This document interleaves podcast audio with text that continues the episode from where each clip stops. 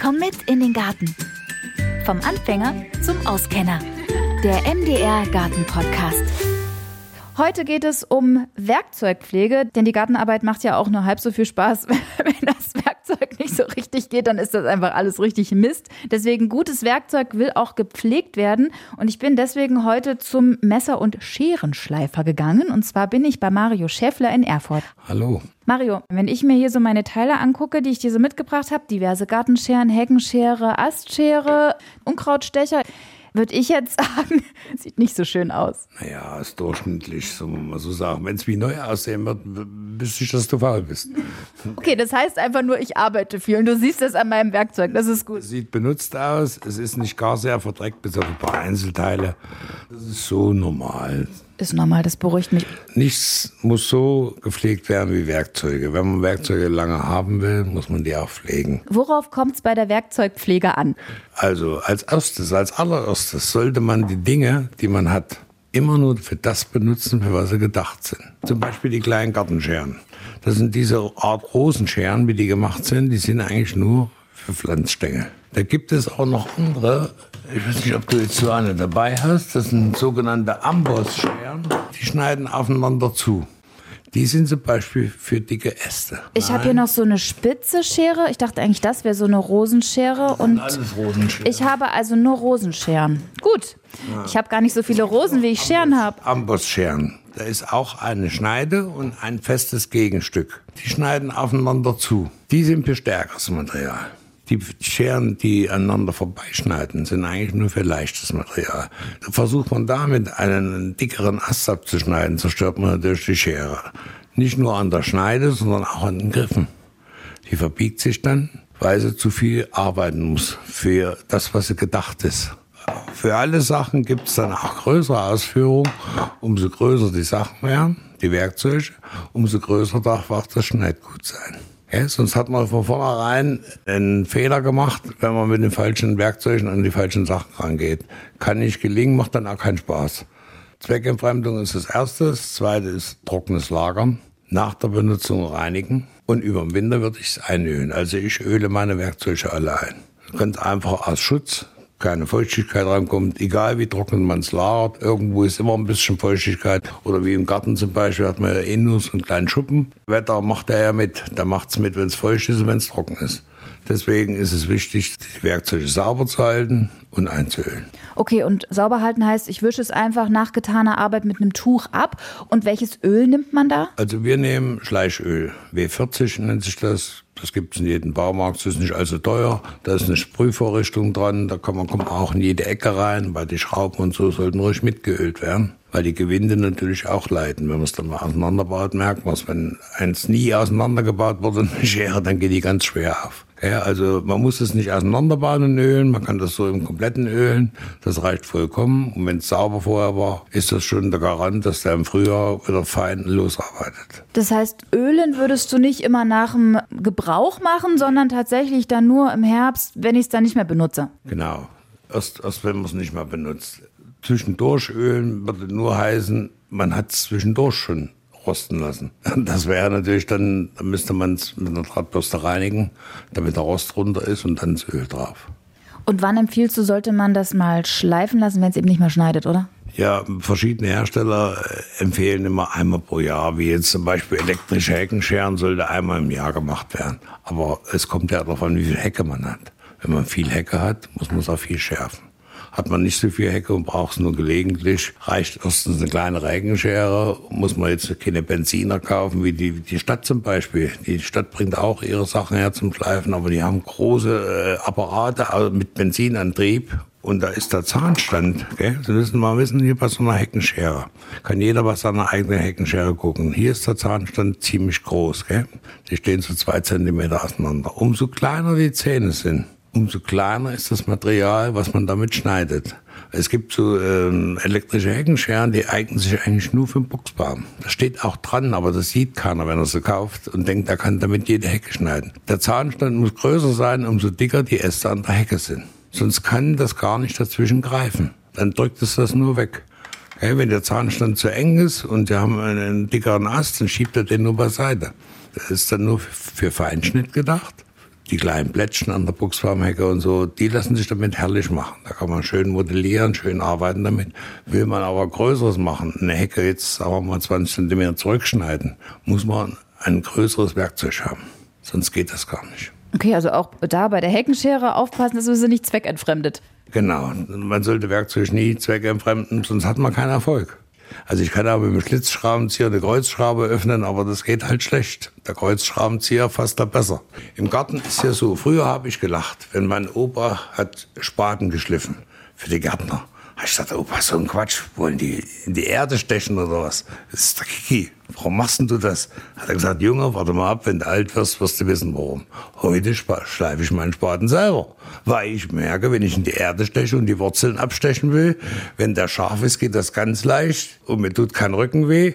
Und habe ich das nicht das richtige Material dazu, tut mir alles weh. Und das ist bei einer Axt, das ist bei einer Astschere, das ist eigentlich bei allem, wo man arbeitet damit. Selbst beim Messer in der Küche merkst du es in den Handgelenken, wenn das Messer stumpf ist, weil du musst dich mehr anstrengen. Alles, was scharf ist und geschliffen ist und, und das richtige Größe auch hat, das richtige Gefühl, das richtige, das geht dann natürlich auch leichter.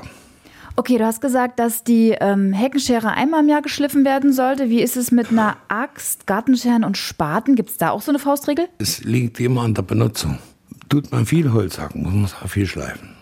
Nutzt sich alles ab. Jede Schneide ist nur eine Schneide für kurze Zeit. Das ist nicht, nicht jetzt für kurze Zeit, ist schon für längere Zeit, aber nicht für ewig. Jeder Verkäufer, der wo erzählt hier, mein Zeug schneidet ein Leben lang, das ist alles gelogen. Das kann nicht gehen. Wenn es benutzt wird, nutzt sich ab. Und da muss man selber die, die Rhythmen finden, wie man das schleifen lässt.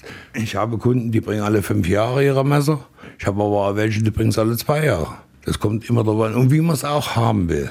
Wenn man jetzt äh, sich einmal dran gewöhnt hat an das scharfe Werkzeug, dann will man das natürlich immer so haben. Und umso schneller bringen sie es dann auch wieder. Weil so am ersten Tag ist es natürlich am allerherrlichsten.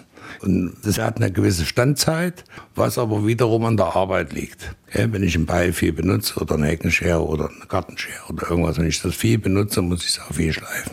Weil ich merke es dann selber, dass es nicht mehr so leicht geht. Sobald ich merke, dass mir die Handgelenke wehtun, muss ich was unternehmen. Oder wenn man am Ast stecken bleibt, so geht mir das hier mit den Gartenscheren ständig. Ja, für einen Ast sind die auch zu klein. Die sind, sind eher für Blumen und sowas gedacht. Also für einen Ast muss man dann schon eine stärkere haben. Ein Ast, sagen wir mal, bei 5 mm Durchmesser.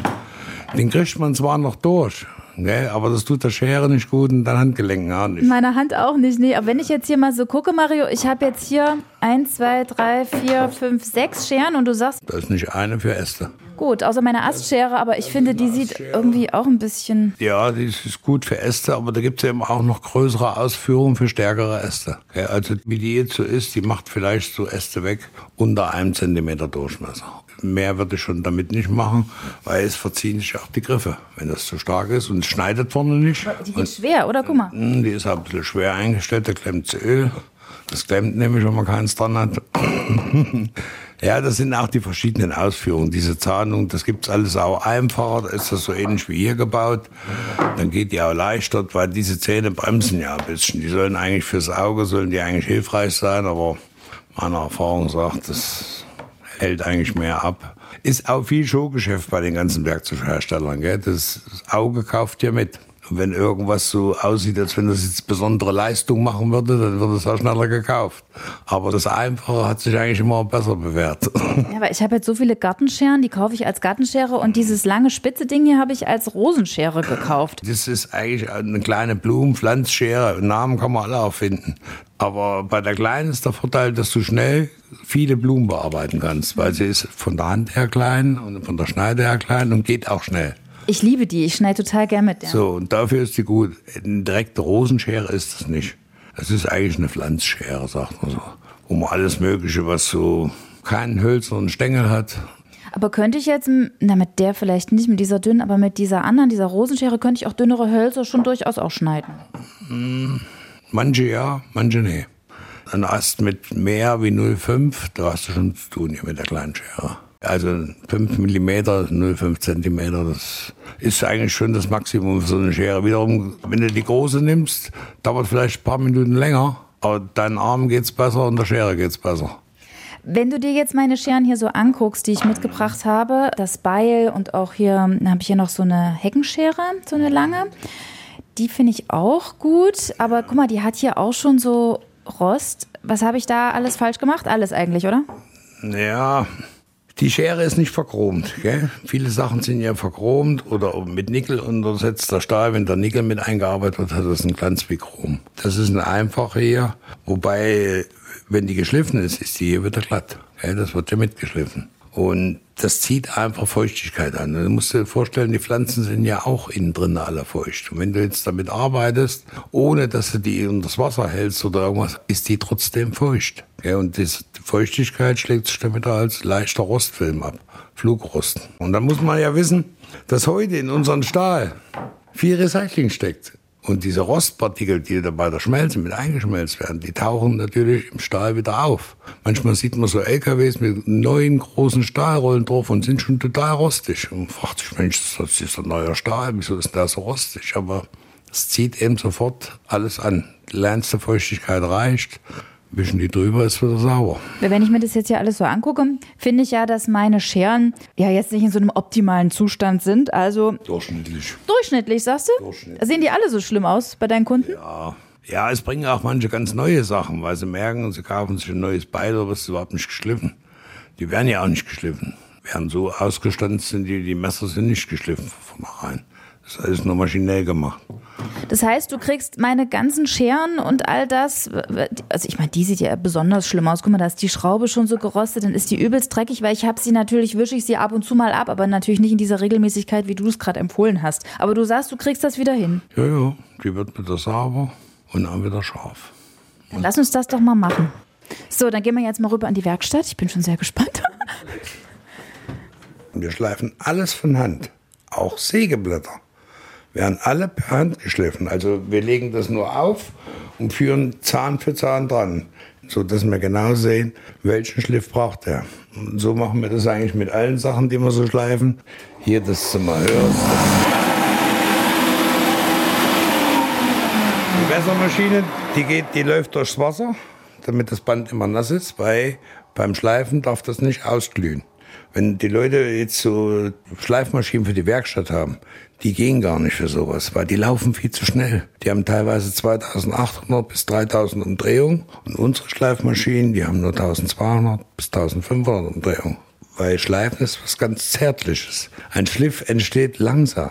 Und nicht, äh, wie manche auch mit der Flex an ihre Gartengeräte rangehen. Das geht nicht. Erstens ist die Flex viel zu schnell und dann ist das Schleifmaterial viel zu grob. Fassen wir drüber, wie, wie zart so eine Scheibe ist. Das hm, ist ganz weich, ja, wie Leder. Ja, und die läuft durch Wasser und dann ist die noch Gummi gelagert aufgehangen. Und dadurch, durch diese Gummilagerung entsteht dieser ballische Schliff.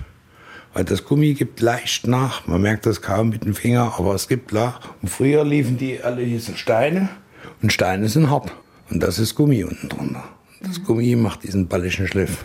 Aber sowas hat kaum jemand zu Hause, weil die gibt es nicht im Baumarkt. Ja, aber die wenigsten können das ja schleifen. Deswegen sind wir ja hier bei dir beim Profi. Ja. Sag mal, was, was schleifen wir jetzt zuerst? Die Gartenschere? Die zum Beispiel, die brauche ich gar nicht auseinanderbauen, die kann ich so schleifen. So, das, ist, das ist der Vorschliff, gell? Siehst du schon, sieht schon schön aus, sieht auch schon scharf aus. Wahnsinn, die glänzt richtig. Aber jetzt kommt auch schon mal das, worauf es drauf ankommt. Das ist das Abziehen. Das Geschliffene wird abgezogen auf ganz weichem Material. Das ist eine Filzscheibe. Die wird beschichtet mit ihrer Schleifpaste. Und beim Schleif entsteht ja ein Grat. Und die zieht dann den Grat ab und macht die extreme Schärfe. Weil das Material trennt das hier an der dünnsten Stelle. Das sucht sich selber die dünnste Stelle. Umso öfter ich das mache, umso dünner wird die Stelle. Und dann ist sie fast fertig. Fast. Aha.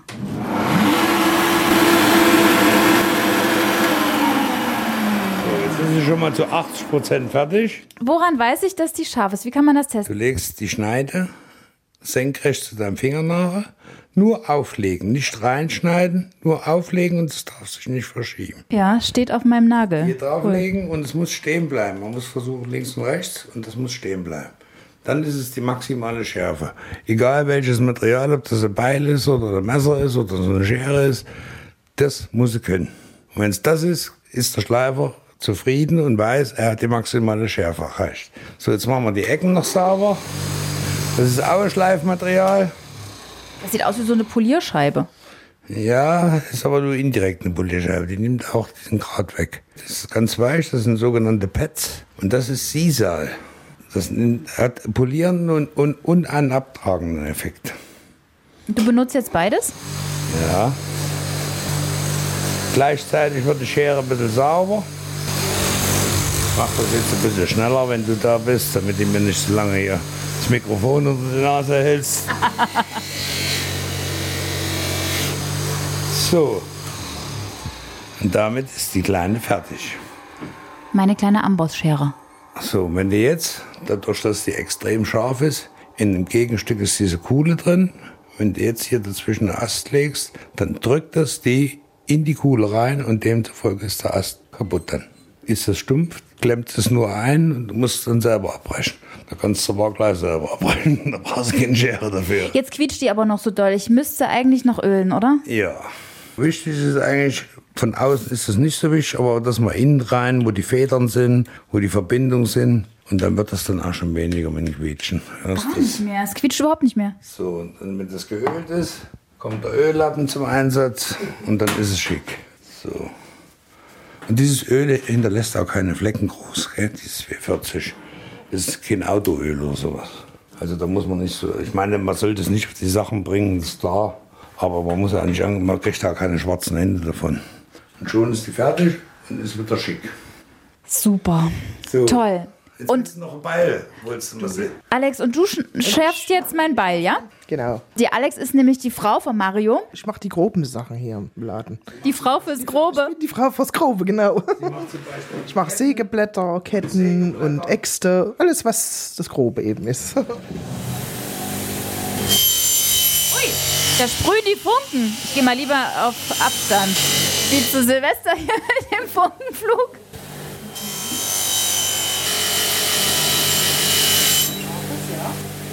Müssen wir es hier auch nochmal abziehen, wie bei den Messern oder bei den Scheren.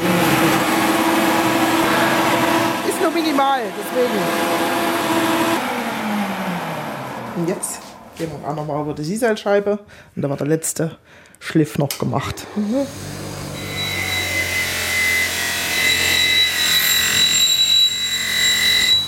Das sieht gut aus. Da kannst du wieder dein Holz hacken. Sehr schön. Alex, vielen Dank. Mario, welche Gartenwerkzeuge ähm, kannst du denn jetzt überhaupt schleifen und was kann man alles zu dir bringen? Alles, was eine Schneide hat, kann geschärft werden. Wir machen auch Sicheln und Sensen. Wir dengeln die nicht mehr. Wir haben da ein anderes Schleifverfahren, langhaltiger, weil das Dengeln musste ja dann dauernd gemacht werden und war eigentlich nur der Zweck, dass das Blech dünn gekloppt wurde. Ja, aber wenn die einen ordentlichen Stift kriegen, halten die auch ein paar Jahre. Und dann braucht man auch nicht andauernd mit dem Wetzstein drüber, weil die Schärfe ist schon da. Der Wetzstein hat ja nur das gedengelte Material versucht zu schleifen, weiter nichts. Mario, dann lasse ich dir meine Sachen da, weil ich glaube, das dauert ja hier eine ganze Weile und kann ich in ein paar Tagen wieder abholen, ja? Wenn es eilig ist, mache ich das auch innerhalb von einem Tag. Aber da muss ich ja Luft haben, weil ich weiß ja nie, wie viel. Deswegen ist es immer blöd zu versprechen, alles in 24 Stunden, das geht nicht. Aber so in zwei, maximal drei Tagen ist alles fertig. Was jetzt der neueste Trend ist, wir kriegen sehr viel per Post. Und das ist uns auch sehr lieb. Und es ist auch den Kunden sehr lieb. Man packt seine Sachen in ein Päckchen, schickt es her, wir schicken es zurück. Ich bin jetzt zweimal die Woche auf den Dörfern. Da habe ich das auch mit auf meinen Zetteln drauf, wer keine Zeit hat, weil ich komme dann nur zu bestimmten Zeiten. Um acht, um neun sind viele zur Arbeit. Da schreibe ich da extra drauf. Wenn es nicht klappt, bitte per Post. Und dann schicken die das. Und wir haben Post aus ganz Europa. Wir hatten schon von Norwegen, Schweden, Holland, überall kommen Pakete her. Das ist schon wirklich schön. Also dein Tipp, Werkzeug gut behandeln, äh, nur einsetzen dafür, für was es auch vorgesehen ist und pflegen mit Öl. Und ähm, du hast mir noch was vom Backofenspray erzählt. Wann kommt das denn zum Einsatz? Alles, wo Harz im Spiel ist, gell? wie jetzt bei der Kettensäge. Beim Kettensägen schneiden setzt sich der Harz, der im Holz ist, an der Kettensäge ab und macht die steif. Man merkt das direkt, wenn man die jetzt lange nicht gereinigt hat und nichts und macht die runter von der Maschine, dann bewegt sie sich gar nicht. Und das geht am besten mit warmem Wasser sauber machen und dann mit Backofenspray richtig einsprühen, einziehen lassen, bisschen bewegen, sauber machen. Und da ist der ganze Harz weg. Das geht bei den Kreissägeblättern, bei Sägen allgemein, Kettensägen, Kreissägen, Blattsägen. das ist die beste Reinigung. Alles, wo viel Harz dran ist, selbst an so einer Heckenschere, wenn die viel mit Harz, man sieht es direkt, wie der Harz dran klebt, auch Backofenspray drüber einwirken lassen und sauber machen. Okay, und muss dann auch nochmal Öl dran? Dann kann man nochmal Öl dran machen. Öl schadet nie. Alles klar. Ja, Mensch, danke für die Pflegetipps. Also pfleglich behandeln, Dreck abmachen. Ja, ich sehe das hier, ich mache das nicht mehr. Ich lerne daraus. Es ist ja wirklich auch peinlich, hier mit diesem dreckigen Werkzeug anzukommen. Aber ähm, ja, du sagst, es geht ja trotzdem noch sauber zu machen und du rettest jetzt mein Werkzeug. Vielen Dank. Alles klar, dann hoffe ich dir geholfen zu haben und auch den Zuhörern. Das denke ich doch. So, wie man das Werkzeug richtig pflegt, jetzt im, vor dem Winter, im Winter, einfach jetzt, wenn man es nicht mehr gebraucht, das habt ihr jetzt alle erfahren. Aber was ist eigentlich mit manchen Gehölzen im Winter? Die müssen tatsächlich gegossen werden. Warum das so ist, das erfahrt ihr in der nächsten Folge. Und die Bilder von meinem schönen Werkzeug und wie das hier alles funktioniert mit dem Schleifen, das habe ich euch auch im Beschreibungstext verlinkt.